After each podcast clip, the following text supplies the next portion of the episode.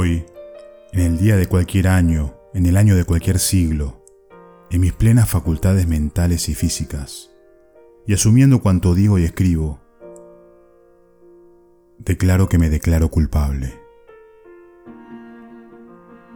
Culpable de todo lo que no hice, de todo lo que no he visto ni oído, de las palabras que no dije a tiempo, de las otras que nunca aprendí.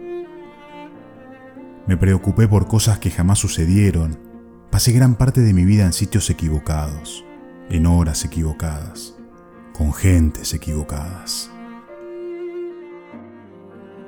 Declaro que llegué tarde a todas las citas, que no estuve nunca antes en ninguna parte, que encontré la primavera florecida, la tierra repartida y el cielo prometido. Que todo lo que tengo es menos de lo que me falta, que lo que creía no lo creí después, que cometí el peor de los errores. Soñé en un mundo de pesadillas.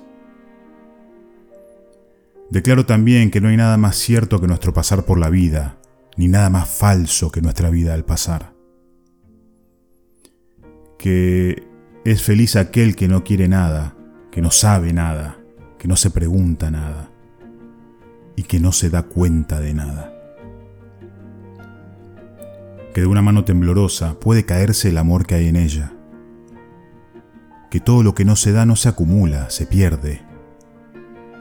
Que todos somos al fin y al cabo esclavos de algún vicio o de alguna virtud. Que he sido fiel solamente a mis dudas y que el hombre más libre que conocí iba atado al corazón de una mujer.